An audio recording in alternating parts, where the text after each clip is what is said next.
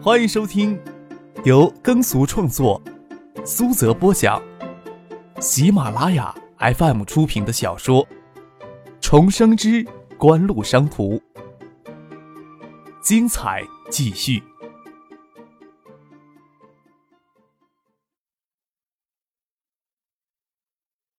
第八百六十一集。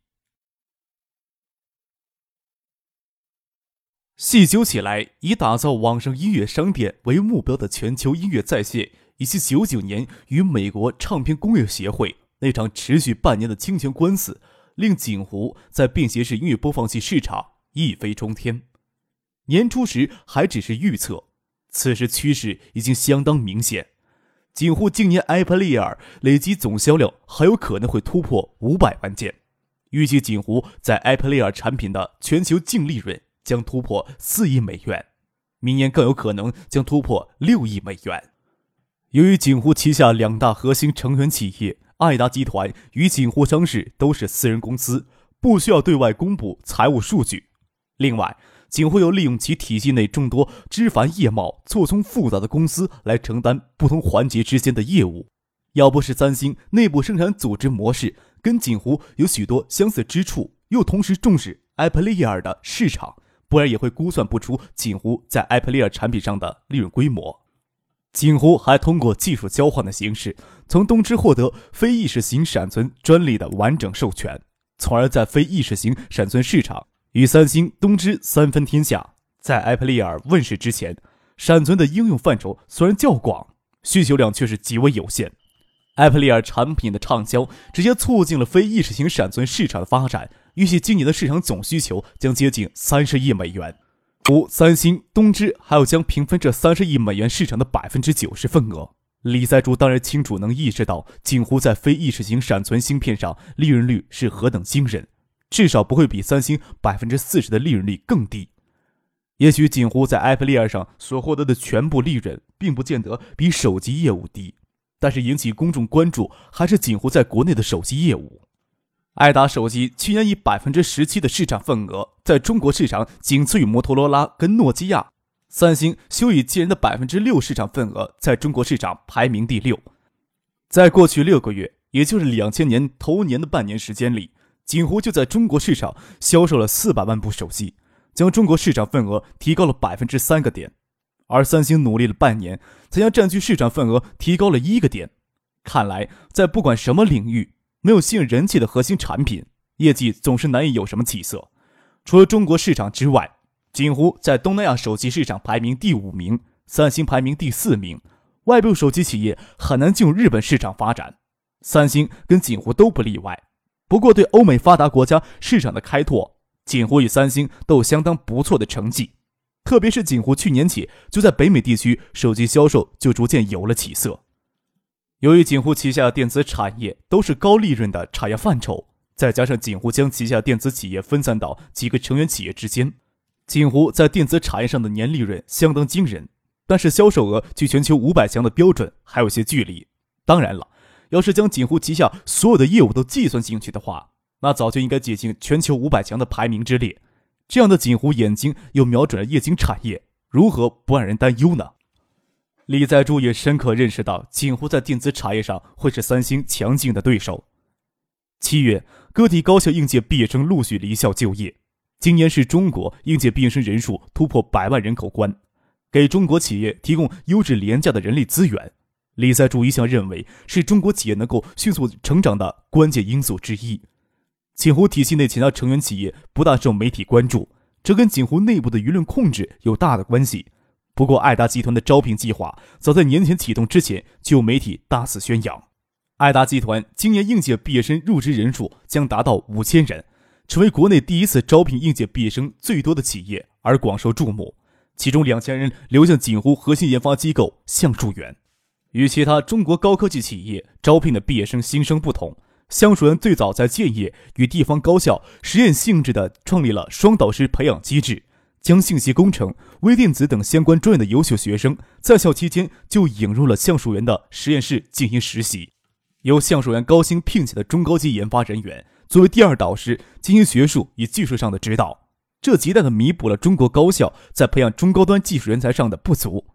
随着橡树园在其他中心城市建立分支研究机构，这也就将双导师制培养机制带了过去。三年的时间过去了，双导师培养机制也得到了可以收获的季节。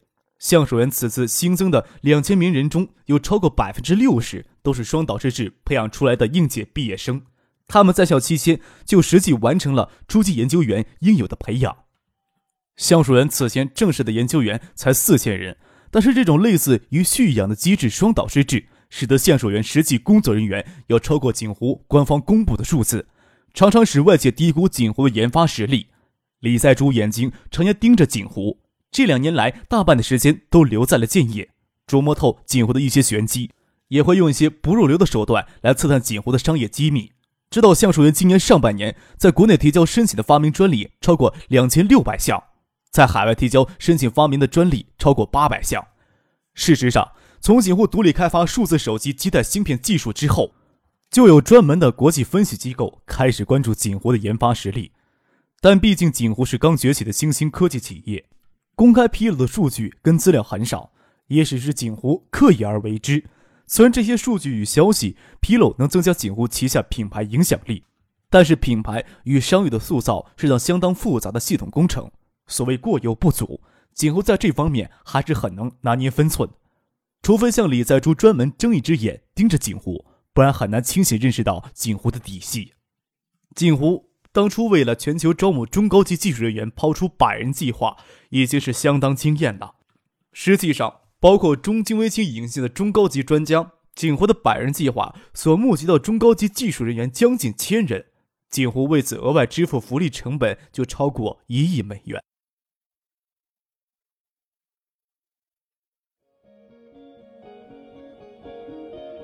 您正在收听的是由喜马拉雅 FM 出品的《重生之官路商途》。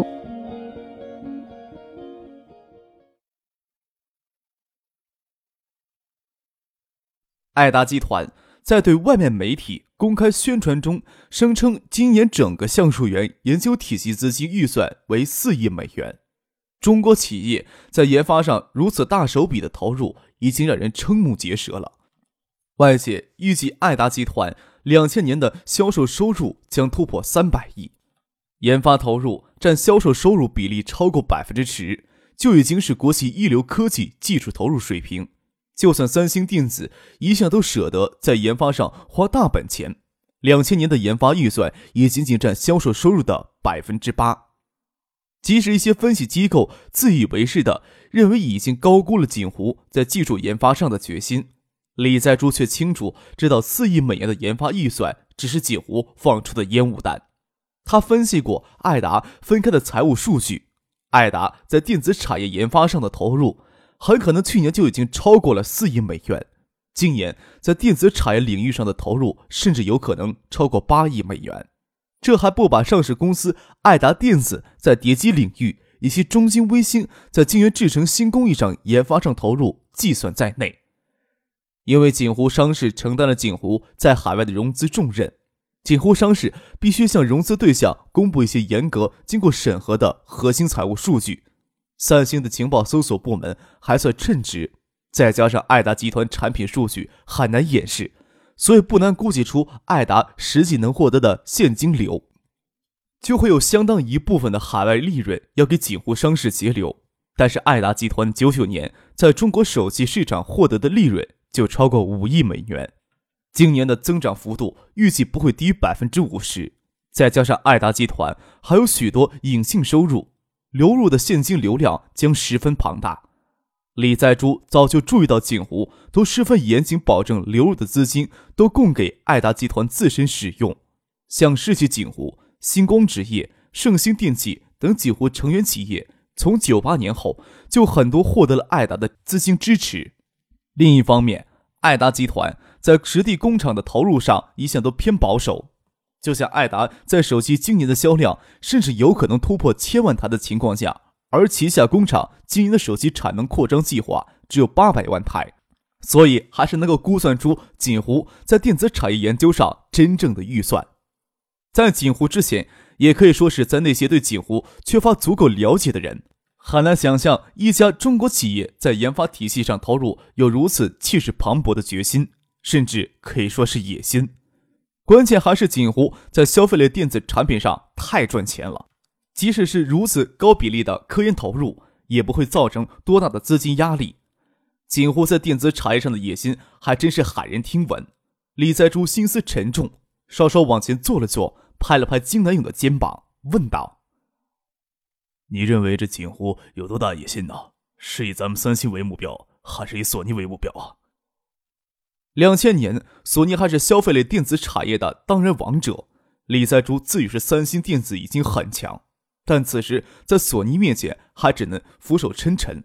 就算索尼之前跟锦湖相争，也有跌击心链的滑铁卢之败。此时，在便携式音乐播放器市场，特别是便携式音乐播放器市场，也是节节败退。金南勇没有回答李在柱的这个问题。现在明眼人都能看得出锦湖在消费类电子产业上的野心。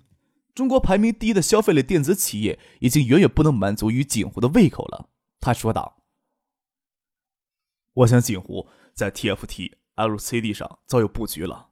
我收集了一份名单。”发现锦湖从九七年亚洲金融危机时期就有意识的在招募现在半导体液晶部门的离职人员，其百人计划还招募了多名液晶技术领域的顶尖专家。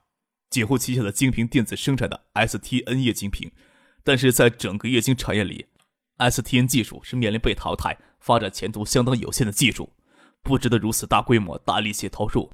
锦湖这次向现代半导体提出收购其 TFT 液晶部门的邀约。对业内来说颇为突然，我以为几乎可能早就准备妥当了。好，李在珠说道：“你将你的猜测说说看。”嗯，我怀疑呢，锦湖已经掌握了 TFT 相关技术。就算锦湖出人意料宣布掌握了手机基带芯片技术一样，现在最大的可能就是日本跟我们韩国多家企业在 TFT 液晶产业上布局多年，有锦湖绕不过去的专利陷阱。他们收购现在半导体的液晶部门，也许只是为了买张入门证。金南勇说道：“你这么认为？”李在珠陡然坐直了身子。这种猜测跟之前预测有很大不同。之前预测几乎收购现代半导体液晶部门之后，还必须依赖于韩国的研发以及生产体系。几乎想要彻底融合韩国的研发以及生产体系，绝不是一件简单的事情。就算给锦湖收购成功，还是可以设置更多的障碍。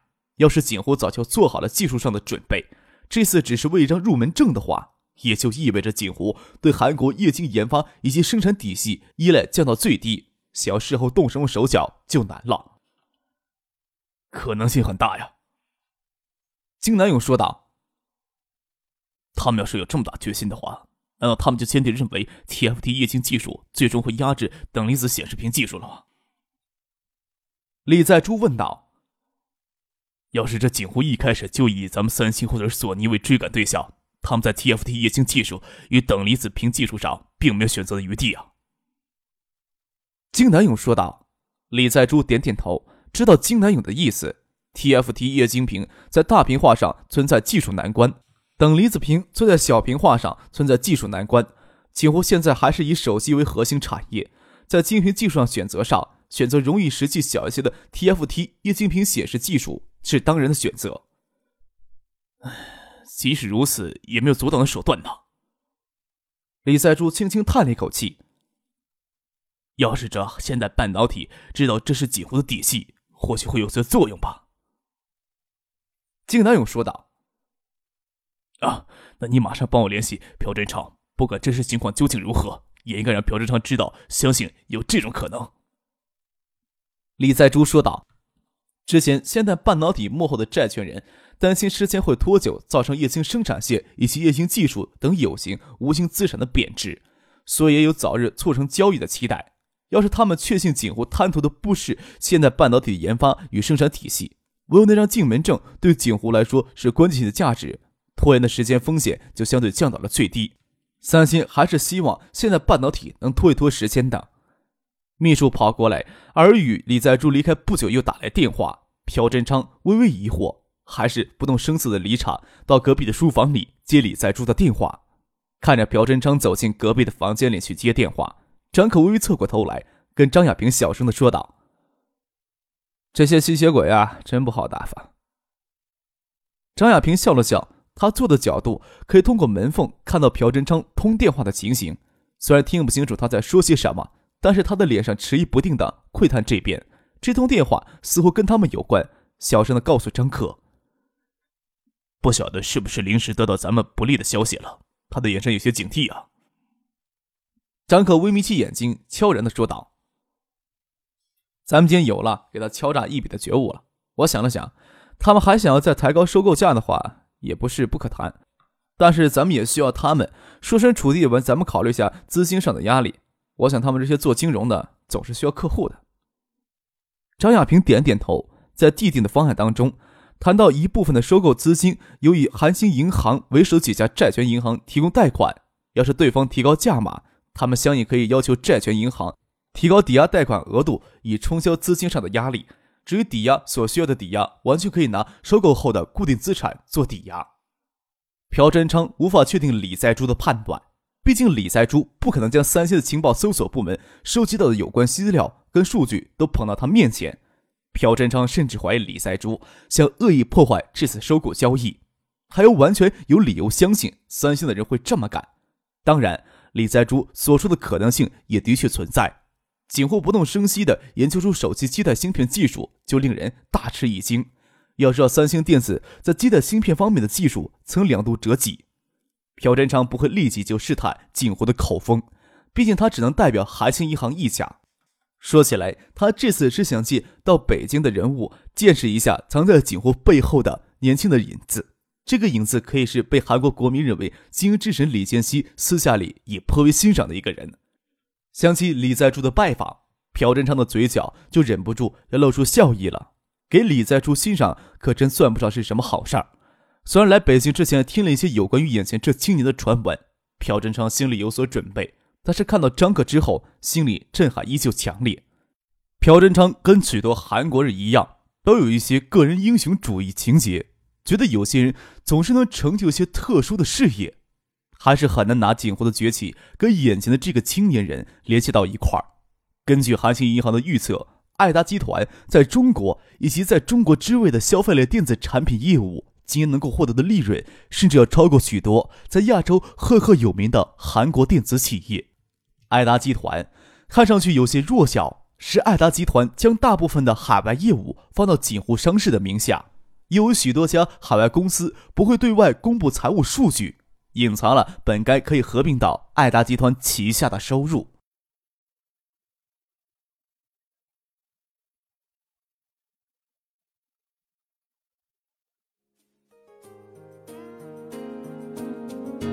听众朋友。本集播讲完毕，感谢您的收听。